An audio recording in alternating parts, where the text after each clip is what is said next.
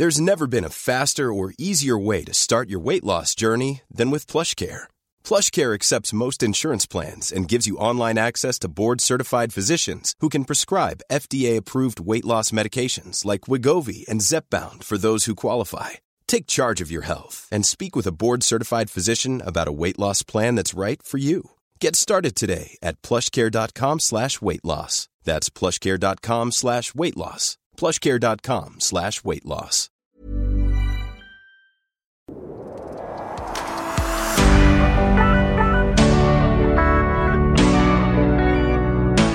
Hallo und willkommen in meinem Podcast Familienrecht mit Herz und Verstand.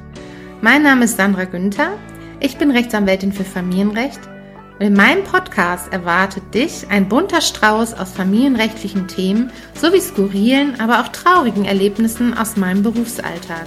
Viel Spaß beim Zuhören!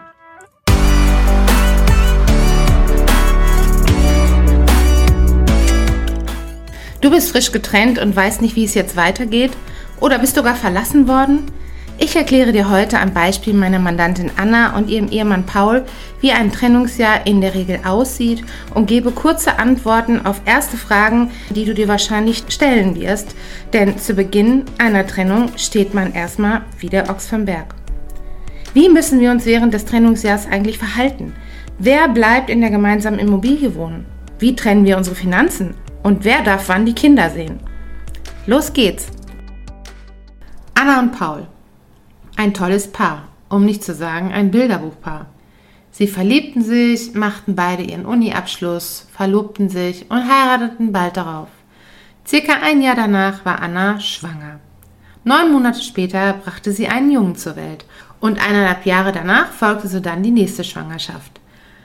Das Glück war wirklich perfekt, so schien es zumindest. Und nachdem man das lang ersehnte Eigenheim gefunden hatte und dort als Vorzeigefamilie eingezogen war, legte man sich dann noch zur Krönung ein Labrador-Mischling zu.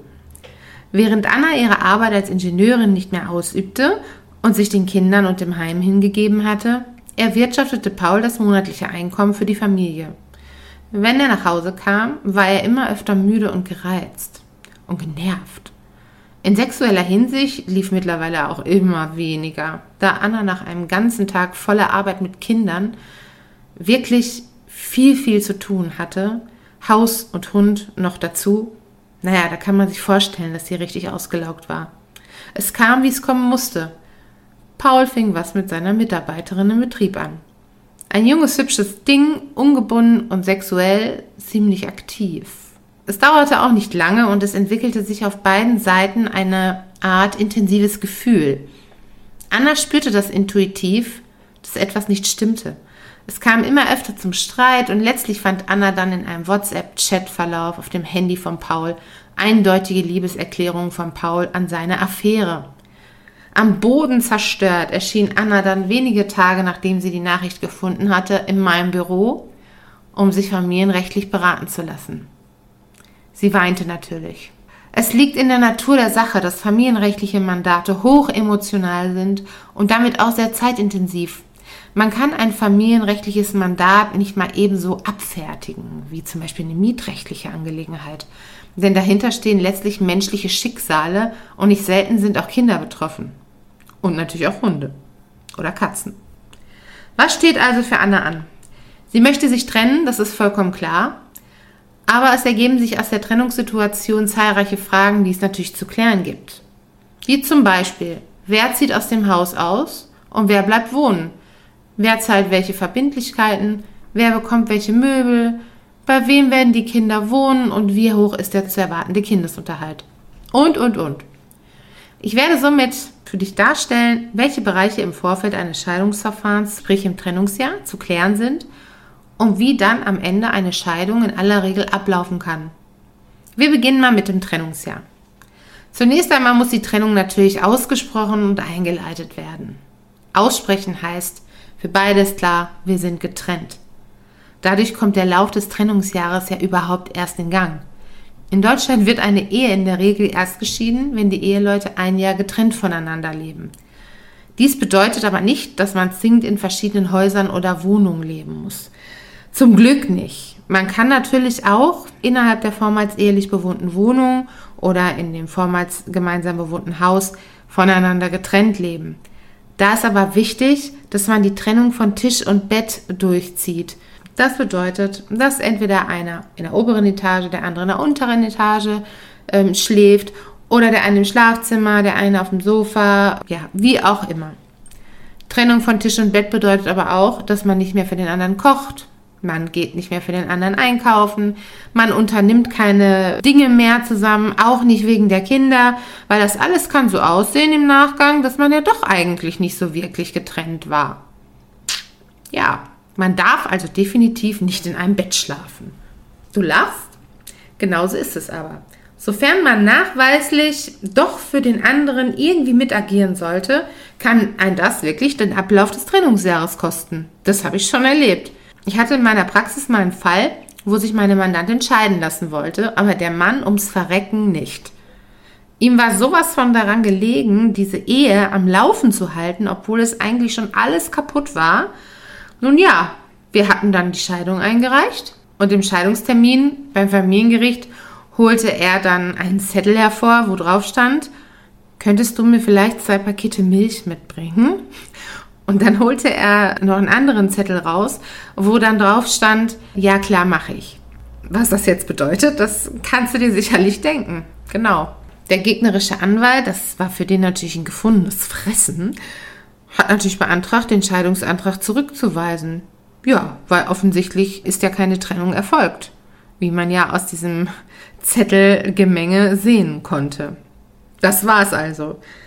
Ja, der Scheidungsantrag wurde zurückgewiesen und man musste dann wenige Monate später erneut einstellen. Braucht eigentlich kein Mensch, hat auch im Grunde wirklich überhaupt nichts gebracht, aber anscheinend die Ehre des Ehemannes, des enttäuschten und betrübten Ehemannes wiederhergestellt. Ja, so kann es gehen. Man sollte also, wenn man die Trennung einleitet, wirklich penibelst darauf achten, diese radikal durchzuführen. Oder sich beim gemeinsamen Einkaufen nicht erwischen lassen. Anna und Paul jedenfalls hatten eine räumliche Trennung durchgeführt. Und die Kinder hatte Anna mitgenommen. Nun ging es natürlich weiter.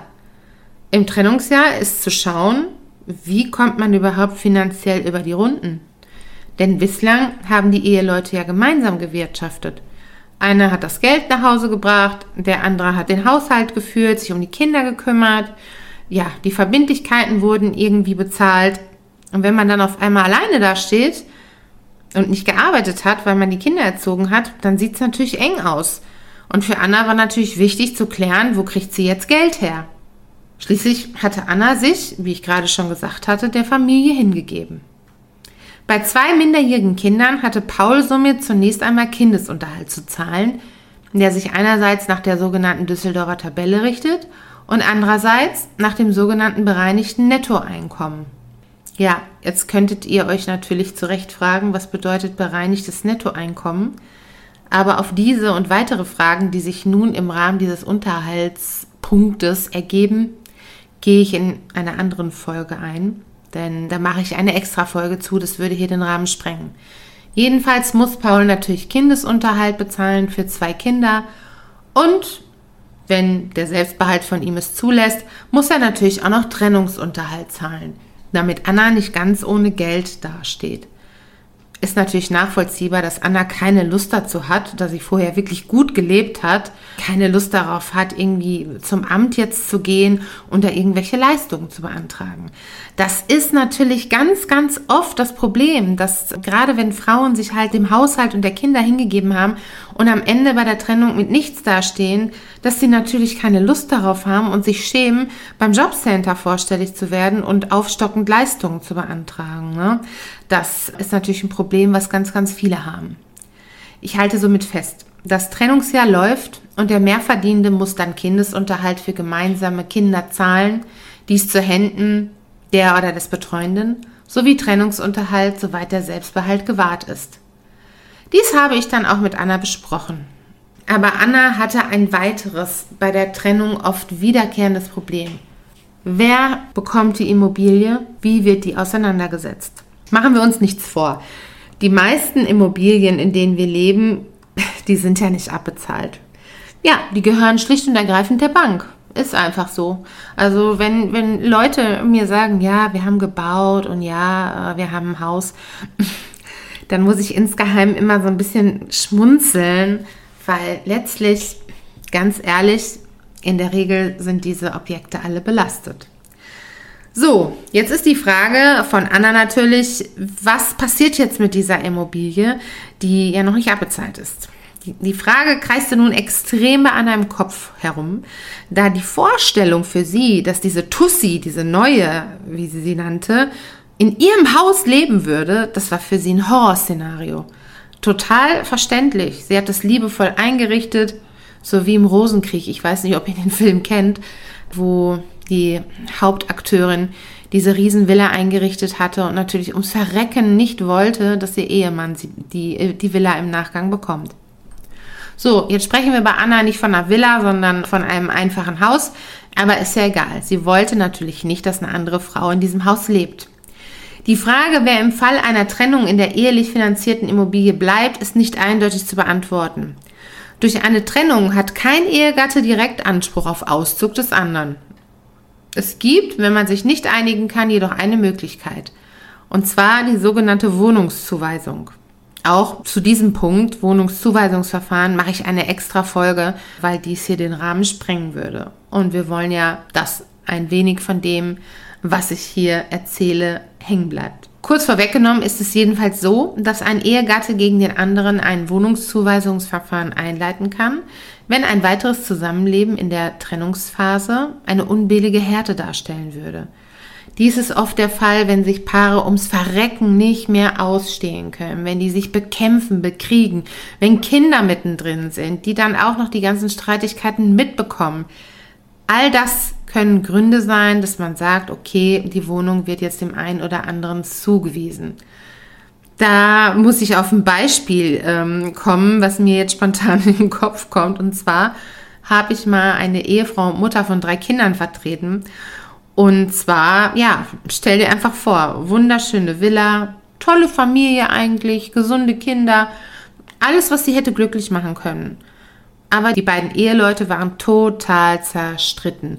Und ich konnte auch wirklich nicht herausfinden, worum im Kern dieser Streit ging. Da ging es nicht um Fremdgehen, da, da ging es nicht um Lügen, da ging es irgendwie um Dinge, die irgendwie viel tiefer gelegen haben. Dem konnte ich auch nie auf den Grund gehen. Jedenfalls haben die sich so zerstritten mit der Folge, dass beide durch die Villa geisterten und mit ihren jeweiligen Handys die sie sich mit einem Band um den Hals gebunden hatten, den jeweils anderen gefilmt haben. Wie er die Treppe hochgeht, wie er sich in der Küche verhält, wann er nach Hause kommt. Ja. Und im Endeffekt Sinn und Zweck des Ganzen war, um zu beweisen, wie schlecht der andere doch ist. Dabei sind die beiden sogar so weit gegangen, dass sie, während sie den anderen Partner gefilmt haben, über die spielenden und nörgelnden Kinder hinweggestiegen sind. Also du musst dir vorstellen, ich habe das Video einmal gesehen, die Kinder waren auf dem Boden, haben gespielt und dann ist sie über das eine Kind in der Küche drüber gestiegen, um dem Mann quasi hinterherzugehen und diesen zu filmen. Ja, grausam eigentlich. Die waren dabei, sich zugrunde zu richten. Und so zu enden wie die Protagonisten aus dem Spielfilm Der Rosenkrieg. Ein Wohnungszuweisungsverfahren hat dann ergeben, dass derjenige in dem Haus bleibt, der während der Trennung die Kinder dauerhaft betreut. Und das war letztlich nach gefühlten tausend Schriftsätzen an den Richter in diesem Fall meine Mandantin, sodass wir den Fall auch gewinnen konnten. Kaum zu glauben, aber wahr. Im Fall von Anna und Paul war es schlussendlich so, dass Paul das Feld geräumt hatte ich nehme mal an, aus Schuldgefühlen und Reue, weil er ja Anna betrogen hatte. Da das Haus im Wert von 550.000 Euro noch in Höhe von 400.000 Euro belastet war, war ganz schnell klar, dass Anna mit den Kindern auch nicht ewig dort bleiben konnte. Denn sie hatte überhaupt nicht die finanziellen Mittel dazu, das Haus abzubezahlen. Ja, somit wurde das Haus schlussendlich auch verkauft. Ich fasse mal zusammen, dass eine gemeinsame Immobilie, wenn man eine Zugewinngemeinschaft ist und keine Gütertrennung vereinbart hat, im Falle einer Trennung entweder verkauft und der Erlös hälftig geteilt wird oder einer der beiden Ehepartner in dem Haus bleibt. Natürlich, wenn er die Rate bedienen kann. Im Endeffekt zeigt sich in meiner beruflichen Praxis, dass es meistens nicht gelingt, finanziell weiterhin verwoben zu sein. Es ist einfach besser, wenn man seine, ja, sage ich mal, Kontogeschichten, äh, sonstige Verträge einfach trennt. Wenn man sich trennt, sollte man sich auch ganz trennen, weil oft ist es wirklich so, dass man dann über Verbindlichkeiten nochmal mit dem anderen reden muss. Dann möchte man das vielleicht gar nicht, weil man den anderen gar nicht mehr ertragen kann. Oder man sagt sich, oh nein, ich kann jetzt gar nicht mit dem reden. Ich bin so fertig jedes Mal, wenn ich den sehe, dann kommt das alles wieder hoch, weil ich den eigentlich noch liebe. Deswegen denkt auf jeden Fall daran, wenn ihr euch trennt, dann trennt bitte alles. Konten trennen, Kindergeldkasse anrufen und das Kindergeld auf das eigene Konto überweisen lassen, Sparverträge aufteilen, diese ganzen Dinge halt. Dann ist man sauber aus der Nummer raus. Oft denke ich, wenn ich meine Mandanten im Kopf mal so durchgehe, dass die Männer leider immer noch diejenigen sind, die bei einer Trennung schlechter wegkommen. Schlechter insofern, als dass in der Regel die Männer immer noch mehr verdienen als Frauen. Das ist einfach so. Und aufgrund dessen natürlich dann die Frau mit den Kindern zu Hause bleibt, vielleicht nur noch halbtags arbeitet oder einen 450 Euro Job macht und der Mann dann einfach im Falle einer Trennung viel Geld bezahlen muss und im Zweifel, wenn die Trennung vollzogen ist, noch nicht einmal seine Kinder sehen darf. Ja, womit ich dann zum nächsten Punkt komme, nämlich Umgangsrecht. Das Umgangsrecht ist in der Trennungsphase auch immer ein wiederkehrendes Problem. Und das birgt am meisten Fallstricke für die Beteiligten. Ich sage es mal vorab, zum Thema Umgangsrecht äh, mache ich noch weitere extra Folgen. Ich sage bewusst weitere Folgen, denn mit einer Folge ist das nicht zu handeln. Hier möchte ich nur mal ganz kurz anreißen, was Umgangsrecht überhaupt ist.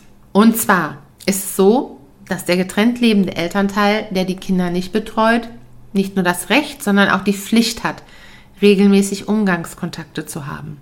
Im Umkehrschluss bedeutet dies zugleich, dass der betreuende Elternteil dazu in der Lage sein muss, Umgang zu gewähren. Jetzt sagst du wahrscheinlich, ja, wieso soll der nicht in der Lage dazu sein? Ja, der ist nicht in der Lage dazu, oft sogar sind die Mandanten oder Mandantinnen nicht in der Lage dazu, weil sie schlicht und ergreifend nicht bindungstolerant sind. Ein ganz schlaues Wort im Familienrecht, ein sehr, sehr schlaues Wort.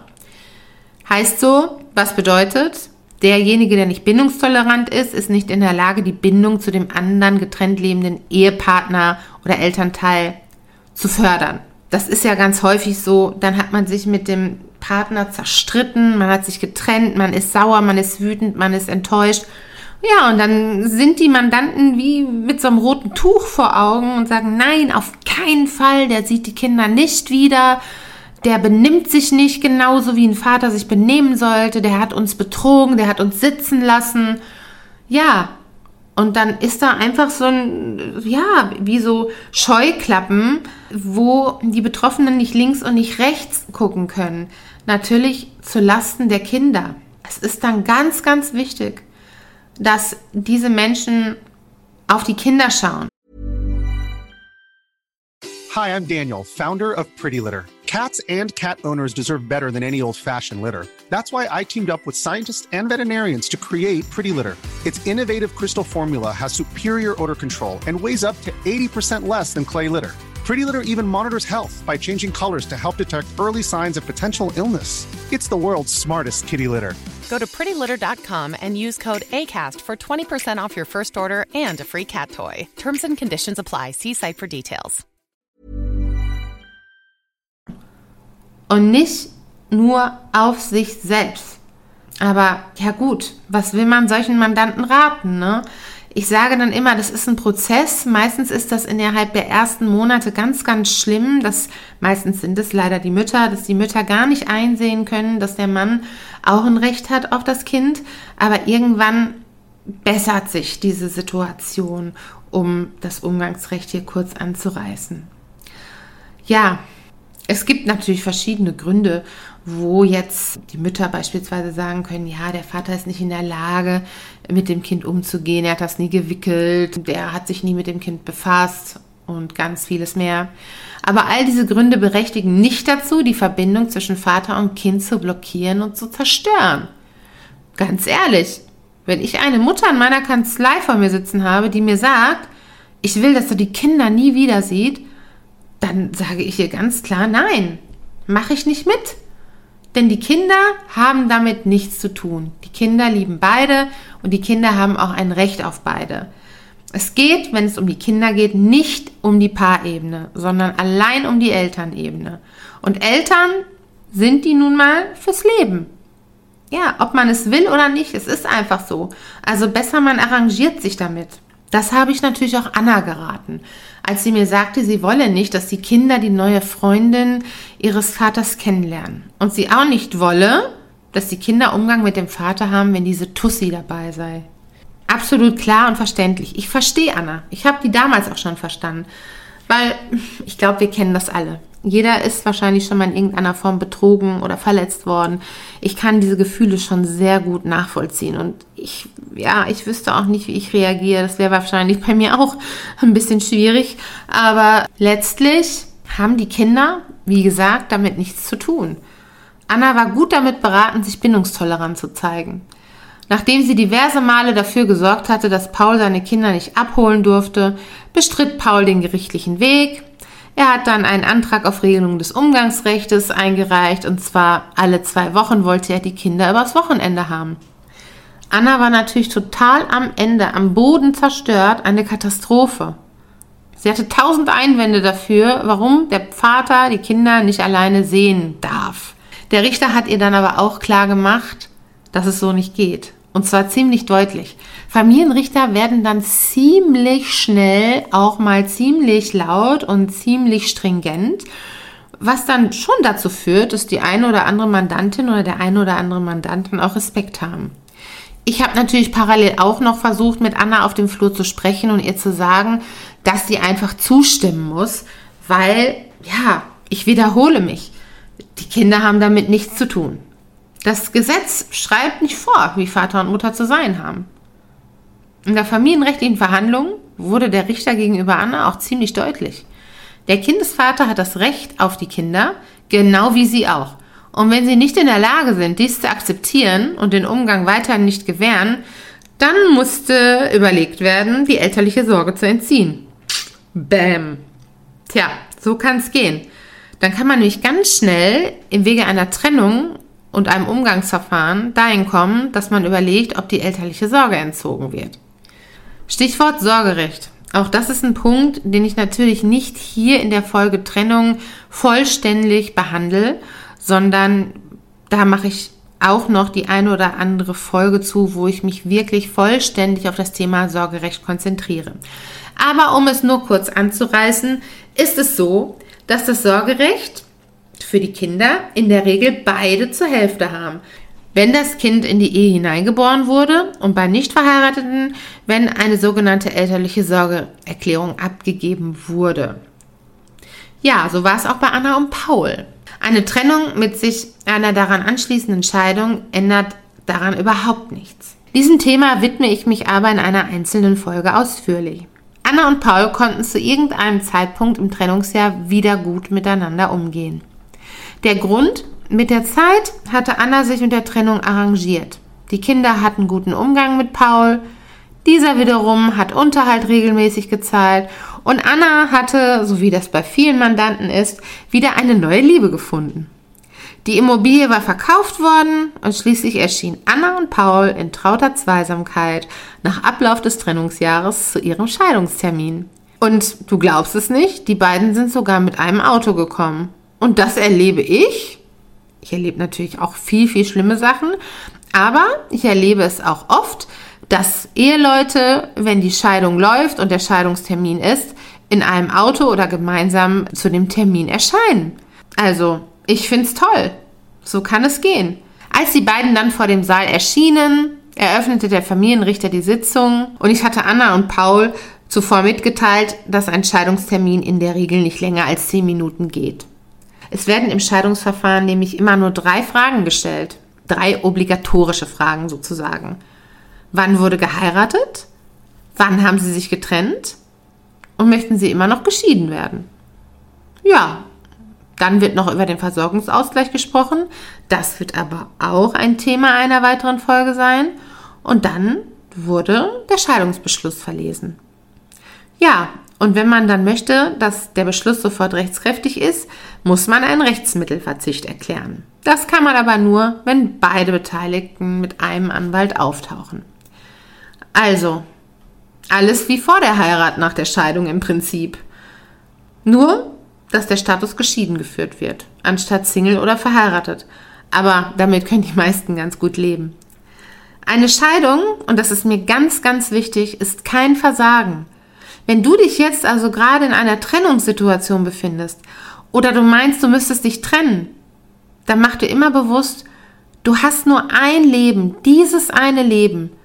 Und häufig, wie ich finde, sehr, sehr häufig, leben getrennte oder geschiedene Eheleute viel glücklicher als während der letzten Jahre in ihrer Ehe. Meine beste Freundin hat mir einmal nach dem Unfalltod meines Lebenspartners ein Bild gemalt mit den Worten, du kannst immer wieder neu anfangen, Sandra. Das fand ich krass und das Bild, das habe ich heute noch hier stehen und oft ist es so, dass ich darauf gucke und mir dieses Bild einfach Kraft gibt. Denn auch ich, wie jeder von uns, hat auch mal schwache Tage. Der Tod ist, so finde ich, einer abrupten Trennung sehr ähnlich. Und wie du siehst, ich habe es auch geschafft. Also kannst du es selbstverständlich auch. Immer Kopf hoch und weitermachen. Aufstehen, Krone richten und weiter geht's.